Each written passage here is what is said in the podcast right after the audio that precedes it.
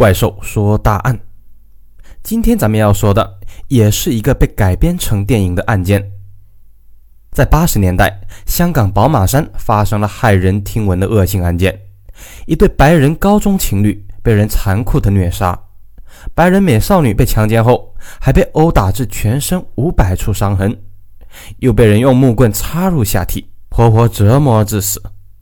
此案在当年震动英国、香港两地。影响又持续了二三十年之久，这个案件也被改编成了电影，叫做《等候董建华发落》，大家有兴趣可以去看一下，随便都能找到。八十年代初期的香港相当的繁荣安定，那个时候香港普通的教师月收入大概是五千元港币，相当于人民币一千五百元，大陆教师呢只有五六十元，相差非常悬殊。当时的香港人也非常的有优越感，毕竟薪水超过大陆三十倍之多，很多香港的底层到了大陆都耀武扬威，好像自己是李嘉诚一样。甚至那个年代的香港卡车司机，有的都在深圳包养情妇，形成了著名的二奶村。当时的香港社会治安还算稳定，尤其是七十年代公正联署成立以后，警匪勾结的情况大为减少，香港黑帮也嚣张不起来了。在这种富裕繁荣的大环境下，仍然有可怕的犯罪。在一九八五年四月二十一日上午，香港港岛英童学校报警：“警官你好，我是港岛英童学校的校长。我们学校有两个学生，昨天下午离校后失踪，没有回家，今天也没有回来上课。”港岛英童学校就是港英侨民学校吧？失踪的学生是英国人？对，失踪的是两个白人。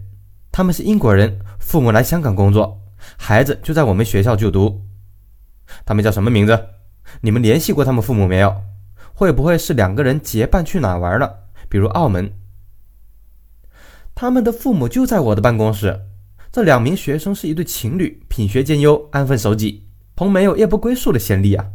男孩叫做肯尼斯，是学校著名的运动健将；女孩叫做尼可拉，是本校著名的美少女之一。他们都是高中二年级学生。好的，他们说去过哪里吗？昨天下午我们学校放假，肯尼斯是我们学校快艇队的队员。不过他上个月骑车跌断了锁骨，现在还缠着绷带，所以没有参加训练。当天他和尼可拉去看了一会儿快艇训练，随后告诉同学要离校游玩，准备去香港岛北角的赛西湖公园。同学们知道他们是去约会，当晚十点他们没有回学校住宿。同学也帮他们遮掩，以为他们在学校外面过夜呢。但今天上课没有见到人，同学们才慌了，紧急告诉老师。我们联系他们父母，说也没有回家，就赶快报了警，肯定出事儿了。哎，你们为什么说肯定出事儿了？我们检查了两个人的宿舍，他们的钱包和证件都在，看来他们昨天下午只带走了一些零钱，绝对不够住店，也不可能去澳门。那明白了，我们立即调查。就在香港警方调查失踪人口的时候，却突然有人报案说发现了死人，地点就在西塞湖公园附近。有个市民林先生就住在附近，每天都会在宝马山晨跑锻炼。二十一日上午六点，他经过宝马山配水库附近，看到了奇怪的东西。林先生发现有一个穿着牛仔裤的年轻人。躺在堤坝陡峭的坡上，好像在睡觉，这就怪了。这么早，满山都是露水，谁会跑到山上草丛里睡觉呢？神经病！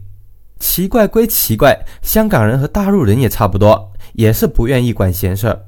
林先生继续往山上跑，大约一个小时后下山，再次经过堤坝。此时，林先生发现情况不对，一个小时了，那个年轻人还躺在坡上，连姿势都没变。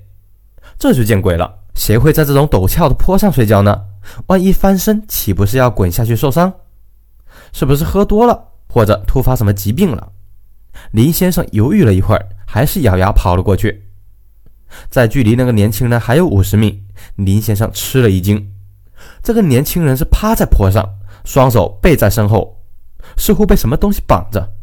林先生远远地喊了几声：“先生，先生，你怎么了？”那个年轻人没有回答。接着，林先生发现年轻人一头金发，原来是个外国人。林先生鼓足了勇气，走到这个外国年轻人身边，又喊了几声：“先生，先生。”突然，林先生发现这个人早就死了。他双目半睁，舌头伸长吐在嘴外，头部全是凝固的鲜血，双手被绳索绑在身后。更可怕的是，这个外国小伙死前似乎被人毒打过，全身伤痕累累，尤其脸部和颈部，似乎是被大棍子之类的东西反复重击，几乎全部粉碎，相貌已经无法辨别。林先生惊叫一声，转头就跑，谁知道经过堤坝陡坡很陡。他跑了几步没站稳，跌倒了，滚了十几米才停下，脸部被石头给擦破了。当年没有手机，林先生急忙跑下山，在一个小卖部找到电话报警。听说有命案，香港警方也比较重视，迅速赶到宝马山。宝马山位于北角的一座山峰，是港岛东半山区的一个部分。香港虽然不大，宝马山所在的东半山区还是比较大的。在六十年代之前，这里都是荒山野岭。后来陆续被开发为高档住宅区和学校，在八十年代，这里还是很偏僻的。宝马山旁边就是赛西湖公园。在七十年代之前，这里有个七姊妹水塘。那些没有见过世面的香港市民呢，认为这个水塘可以和西湖相比，就叫做赛西湖，真是搞笑。七十年代，水塘已经被填平了，又建了新小区，赛西湖也就没有湖了。赛西湖公园不算偏僻，周边有很多学校，学生们经常来公园散步。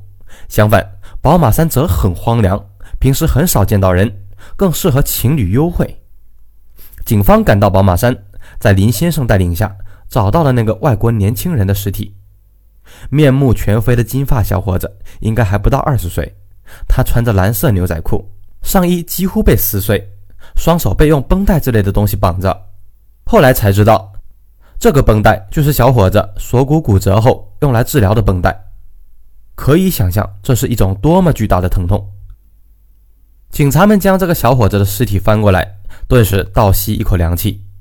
小伙子遍体鳞伤，尤其胸部和背部到处被打得皮肉开裂。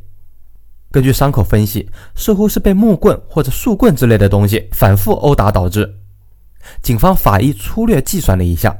小伙子被木棍殴打至少上百下，施暴时间长达三十分钟。这一百多下，并非妈妈打儿子那种轻击，而是用尽全力的重击。后来验尸表明，小伙子除了旧伤锁骨骨折以外，全身还被殴打，全身还被殴打，导致十多处骨折，部分的内脏都被打伤。然而，小伙子并不是被打死的，而是被勒死的。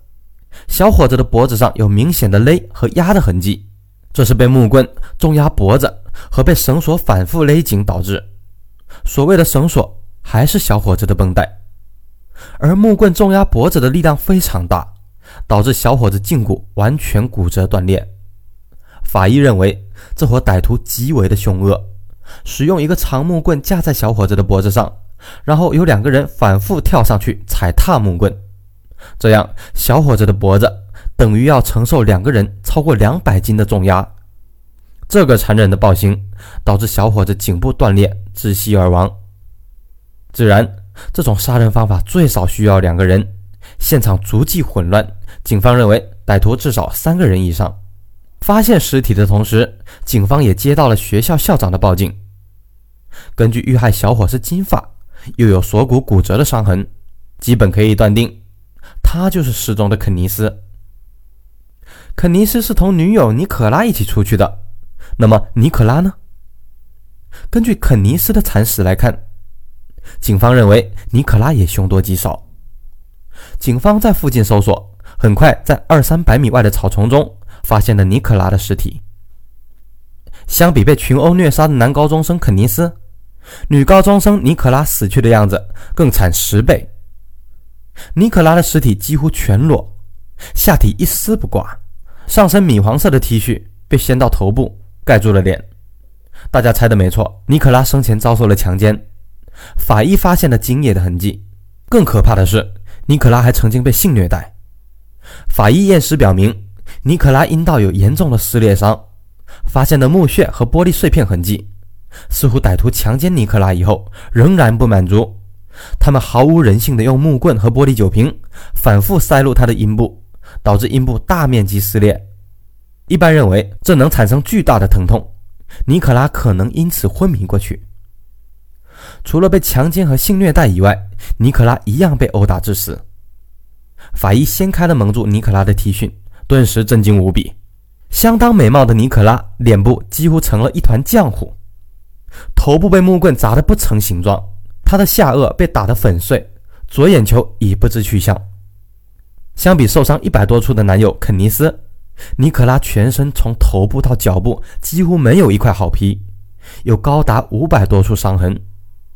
法医认为，尼克拉至少被折磨了一到两个小时之久。根据尸检，尼克拉被勒紧，但并没有被勒死。看来，尼克拉被歹徒性虐虐打期间已经休克了。歹徒认为他已死，就将他和肯尼斯的尸体搬到这里丢下。尼克拉稍后恢复了神智，但重伤无力挣扎，没法喊叫，最终因为失血过多而不治。现场留下了大约十米的爬行痕迹。法医认为，尼可拉在死前曾花费三到四个小时试图自救。受伤太严重了，尼可拉爬了这么久，也只爬出了不到十米，惨死。可以想到，尼可拉在死前是万分痛苦的。歹徒毫无人性可言。警方认为，堤坝不是第一现场，只是抛尸现场。同时，肯尼斯和尼可拉的部分衣服、金表、首饰、背包和作案凶器都不知去向。该案手法极其凶残，性质非常恶劣，瞬间传遍了香港。受害者是英国白人，案件又迅速震惊了英伦三岛。一时间，香港和英国各大媒体二十四小时跟踪报道，电视台也不断介绍案件的情况。自然，这给香港警方带来巨大的压力。面对这种案件，警方该如何进行调查呢？咱们下期接着讲。